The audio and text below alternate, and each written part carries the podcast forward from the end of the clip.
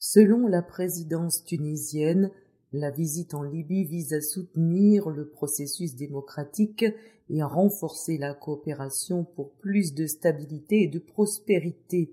Avant la guerre civile en 2011, la Libye absorbait une grande part de la production agroalimentaire et des matériaux de construction de la Tunisie.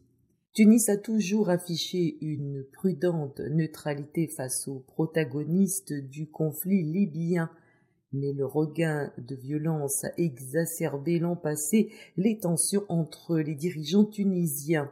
Kate Sayed avait critiqué le bras tendu par le parti d'inspiration islamiste Ennahda à Fayez al-Sarraj, l'ancien chef du gouvernement d'union nationale libyen soutenu par Ankara. La Tunisie a accueilli fin 2020 sous l'égide de l'ONU des délégués libyens rivaux qui ont élu en février Abdelhamid Deiba et le conseil présidentiel de trois membres. Après avoir obtenu la confiance du Parlement le 10 mars, le gouvernement de transition est maintenant chargé d'unifier les institutions en vue d'élections prévues en décembre.